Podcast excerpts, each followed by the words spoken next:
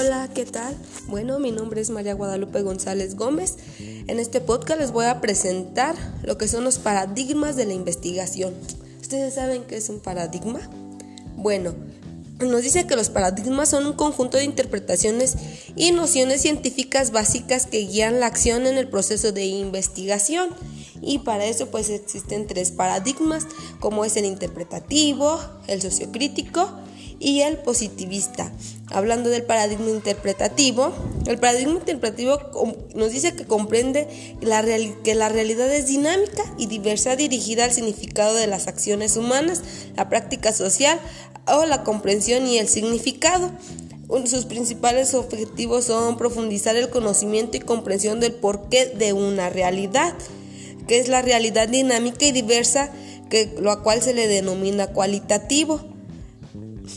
Este busca eh, supuestos sobre las costumbres, políticas, desarrollos económicos, religiosos que se encuentran en una comunidad en general a la que se le denomina cultura. Entonces aquí este trata de interpretar cada uno de, ellos. También este nos dice que uno de los autores, como, nos, como es Edmund Husserl, nos dice que nos habla de la fenomenología ya que este, el paradigma interpretativo pues es uh, fenomenológico, naturalista o humanista. Y esto nos dice que el la fenomenología distingue cómo son las cosas a partir del cómo nosotros pensamos que son la realidad. Bueno, aquí otro de los autores también es Eicher, que este se refiere a la interpretación de las interacciones sociales lo que es la realidad social en la cual viven. Eh, también está otro autor, Mauro Wolf, que la interpretación e es clara e inequivocada de lo que la gente piensa y no lo que hace o deja de hacer y pues sus características que más la definen son que permite interpretar, comprender la realidad social y humanista, busca la interacción del conocimiento, trabajan juntos para el mismo fin, el investigador y el objeto, y nos permite llegar a entender lo que, lo que está sucediendo a su objeto de estudio.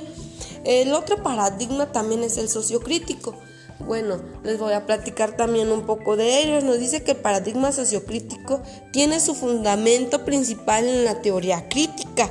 Sin un, un autor que es Arnal en 1992 el paradigma sociocrítico adopta la idea de que la teoría crítica es una ciencia social que no es puramente empírica, no solo interpretativa. Sus, contribuciones se originan de los estudios comunitarios y de la investigación participante.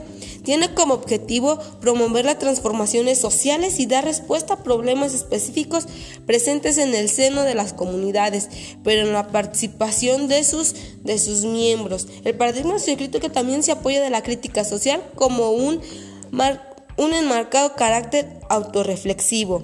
Este utiliza la autorreflexión y el conocimiento interno y personalizado para que cada quien tome conciencia del rol que le corresponde dentro del grupo.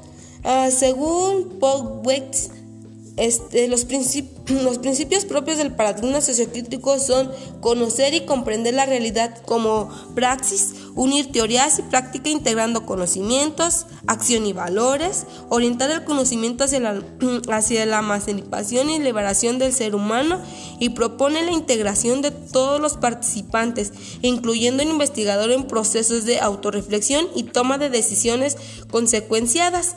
Las mismas se deben asumir de manera corresponsable. Los tres criterios propuestos por Lincoln, eh, que nos habla de la teoría crítica, eso nos permite caracterizarla de la siguiente manera. Este, uno de esos criterios pues es, eh, nos dice que es ontológicamente, pues la teoría crítica es realista, histórica y epistemológicamente es la transaccional y subjetiva ya que los valores median la investigación inmunista porque no admiten la dictomanía entre el sujeto y el objeto.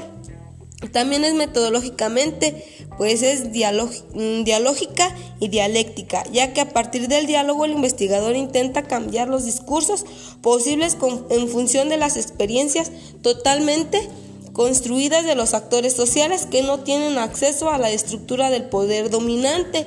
Y en un último paradigma es el paradigma positivista, ya que este busca los hechos o causas de los fenómenos sociales independientemente de los estados subjetivos de los individuos. Aquí el único conocimiento aceptable es el del científico que obedece a ciertos principios metodológicos únicos. Sus características principales de este paradigma es que busca un conocimiento sistemático, comprobable y, comparable, medible e irreplicable. Solo son objeto de estudio los fenómenos observables ya que son los únicos susceptibles de medición, análisis y control experimental. Lo que busca el conocimiento positivista es la causa de los fenómenos y eventos del mundo social, formulando generalizaciones de los procesos observados. Bueno, y ya que hablamos de, estos tres paradigmas, pues debemos de, saber la, gran importancia de conocerlos, ya que estos son, como lo digo, son muy importantes al momento de realizar nuestra, nuestra investigación, al momento de conocer, de realizar un, de realizar una, alguna observación, de, de realizar nuestros, nuestra metodología cualitativa y cuantitativa. Entonces, pues, a seguir conociendo más de ellas para poder realizar una investigación muy completa. Y de mi parte es todo. Muchas gracias.